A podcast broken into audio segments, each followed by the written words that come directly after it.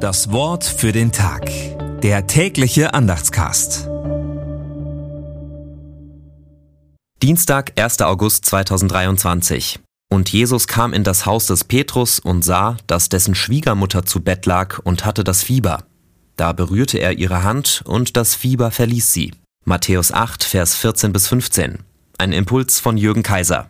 Und wo war die Frau des ersten Papstes? Wer eine Schwiegermutter hat, muss auch verheiratet sein. Nicht das Problem der Evangelischen. Es fällt auf, was für eine starke Sonderrolle Simon Petrus im Matthäusevangelium zukommt. Petrus und Paulus sind als Märtyrer gestorben.